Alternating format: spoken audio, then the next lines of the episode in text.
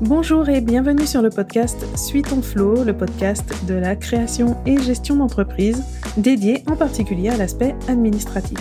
Je ne me présente pas à chaque épisode, mais de temps en temps, ça ne fait pas de mal, surtout si vous découvrez le podcast aujourd'hui.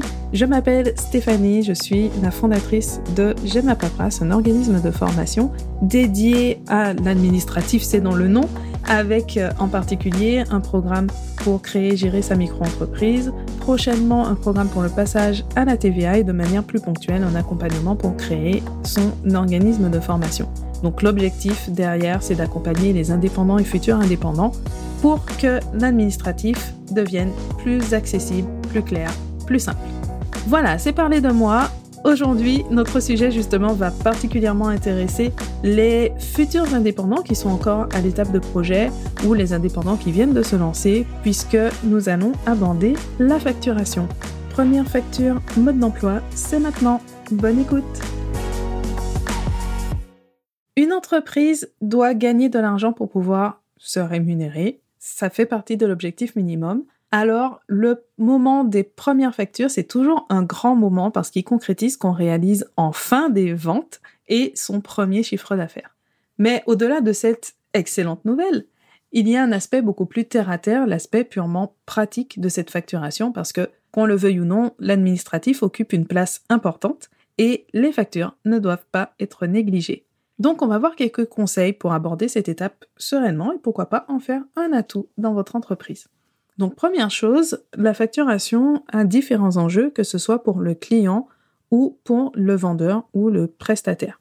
Il y a le rôle commercial de la facture, parce qu'il s'agit d'un document qui va reprendre la description de l'objet de la vente, donc le bien ou le service vendu, le prix, les modalités de paiement, la date d'achat, de réalisation de la prestation, les coordonnées du vendeur, les coordonnées de l'acheteur, etc. On a aussi un rôle juridique, puisqu'il va s'agir d'une preuve de la vente ou de la prestation, qui va être bien utile en cas de litige ou pour établir des faits.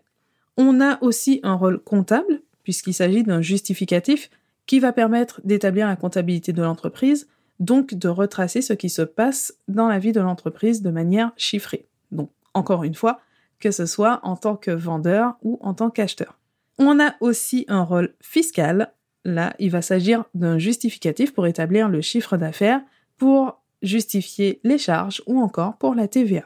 Donc, ce simple document sert à la fois de récapitulatif et de justificatif à différents titres, avec donc de nombreux enjeux, donc on ne fait pas n'importe quoi. Derrière, on se doute bien donc que la facturation obéit à des règles assez précises.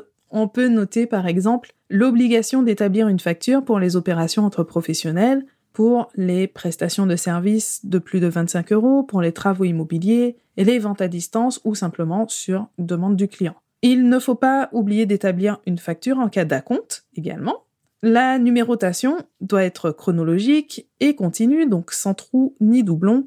Les factures doivent comporter toutes les mentions obligatoires. Donc pour toutes les raisons que nous avons vues juste avant avec les différents rôles, il est très important de veiller à indiquer toutes les mentions obligatoires sur les factures, non seulement pour éviter d'être en dehors des clous et de risquer une amende, mais aussi pour éviter les difficultés que ça pourrait engendrer en pratique. Un litige est toujours plus difficile à régler sans preuve adéquate, par exemple, ou en omettant certaines mentions, ça peut empêcher le client de récupérer la TVA. Et donc, c'est le type de point de vigilance dont on n'a pas forcément conscience quand on se lance, surtout quand on est en franchise de TVA, mais il vaut mieux ancrer les réflexes dès le départ pour avoir l'esprit tranquille et simplement avoir à ajuster ses pratiques, mais ça se fait plus facilement au moment du passage à la TVA. Donc ce sont quelques exemples, mais tout ça pour illustrer l'importance de faire attention aux mentions qui doivent obligatoirement figurer sur les factures. Donc en termes de mentions obligatoires sur les factures, on peut citer par exemple les informations générales, donc la date, le numéro de facture, la date de réalisation de la vente ou de la prestation, les informations qui relèvent de l'identification du vendeur ou du prestataire, donc le nom, l'adresse, le numéro sirène ou numéro sirette, etc. On a aussi l'identification du client avec son nom, son adresse, l'objet de la vente ou de la prestation, la description, les quantités, et tous les éléments de tarification le prix en taxe, les taux, les montants de TVA ou la mention d'une exonération de TVA, le prix TTC, etc. Donc là, j'ai repris vraiment de manière très très sommaire, plutôt que de tout reprendre ici dans cet épisode et euh, faire simplement une longue liste. Je vous propose de télécharger gratuitement le guide de la facturation qui reprend les règles essentielles de la facturation et la liste exhaustive des mentions qui doivent y figurer. Donc c'est gratuit et le lien est dans la description de l'épisode. Donc une fois que vous connaissez les règles de facturation, place à la pratique. Concrètement, vous devrez mettre en place un système de gestion et préparer les modèles de facture qui serviront ensuite de base. Si le logiciel de facturation n'est pas obligatoire, ça reste tout de même la solution la plus fiable la plus pratique et rapide à utiliser au quotidien et donc que je recommande vivement. Ça évite des interrogations et des risques d'erreur sur la plupart des mentions et surtout sur la numérotation. Et puis, autant s'adapter dès maintenant parce que à partir de 2024, la facturation électronique sera obligatoire, donc ça se fait de manière très progressive, et sera obligatoire en réception pour toutes les entreprises à partir de 2024 et également en transmission, c'est étalé dans le temps et donc pour les plus petites entreprises, ça va être en 2026. Donc c'est encore loin, on a le temps, les outils vont s'adapter au fur et à mesure, mais autant prendre le pli dès maintenant d'une facturation dans les règles et de passer par un outil dédié. En plus, avec la plupart des outils de gestion qui sont destinés aux auto-entrepreneurs, donc euh, aux micro-entreprises, ça permet aussi de profiter de fonctionnalités qui facilitent largement le quotidien comme l'intégration automatique des paiements en synchronisant le logiciel au compte bancaire, l'association automatique des paiements aux factures, donc dès qu'on reçoit un paiement en quelques clics, c'est associé au bon client à la bonne facture si le libellé est assez complet. Ça peut même se faire de manière euh, totalement automatisée. On a euh, aussi la conversion d'un devis en facture, le suivi client par client, le catalogue de produits pour éviter de saisir les mêmes informations à chaque fois ou d'en oublier, voilà. Donc des fonctionnalités qui, franchement, au quotidien, rendent la chose plus agréable, plus rapide et beaucoup plus pratique.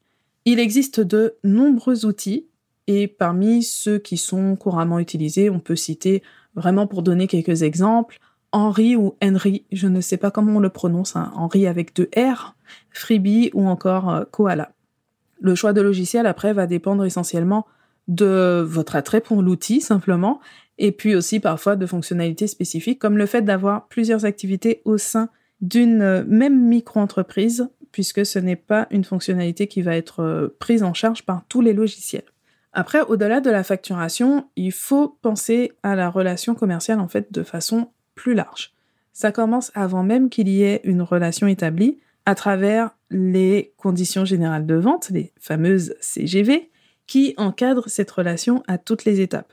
La facture, elle va reprendre un certain nombre d'éléments, mais qui devront bien être définis en amont et autant que possible écrits et même validés par le client. Donc pour ça, le devis et le contrat, ce sont des outils vraiment très pratiques, très utiles on rechigne à le faire, mais quand on en a besoin, qu'on peut s'appuyer dessus, c'est toujours mieux pour encadrer toute cette relation. Donc, il ne faut pas voir ces outils. Donc, euh, par outils, là, il faut entendre les CGV, les devis, les contrats. Il ne faut pas les voir simplement comme des contraintes, mais bien comme un cadre qui va sécuriser la relation avec les clients et assurer une certaine garantie, à la fois pour vos clients et aussi pour vous en tant que professionnel. Ça vous protège aussi.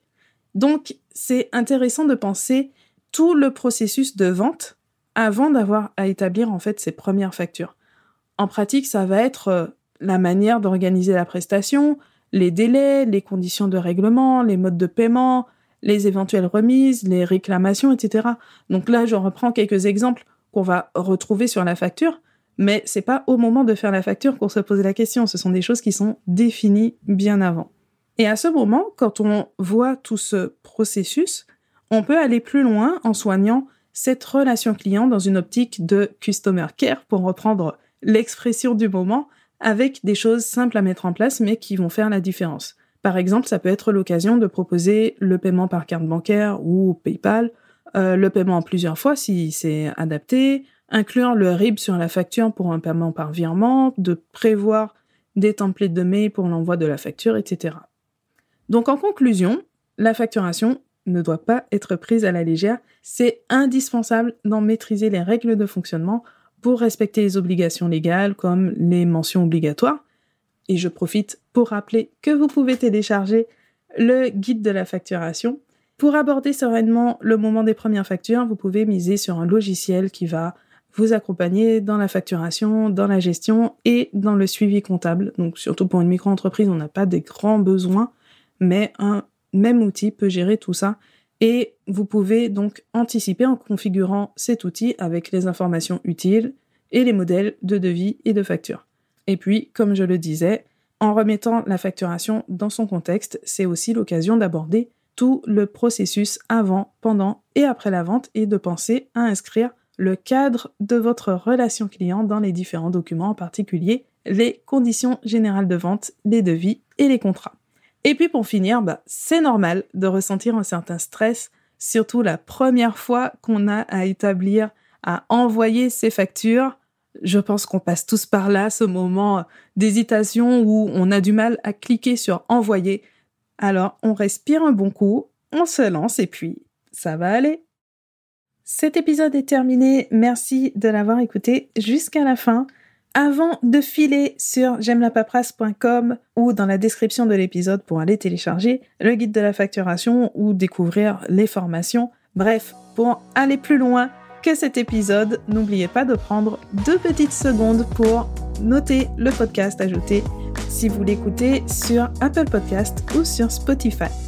Donc comme d'habitude, pour la suite, tous les liens sont dans la description de l'épisode, la transcription complète de l'épisode sur le blog ou vous pouvez vous rendre directement sur j'aime Merci encore et on se retrouve très vite pour un nouvel épisode.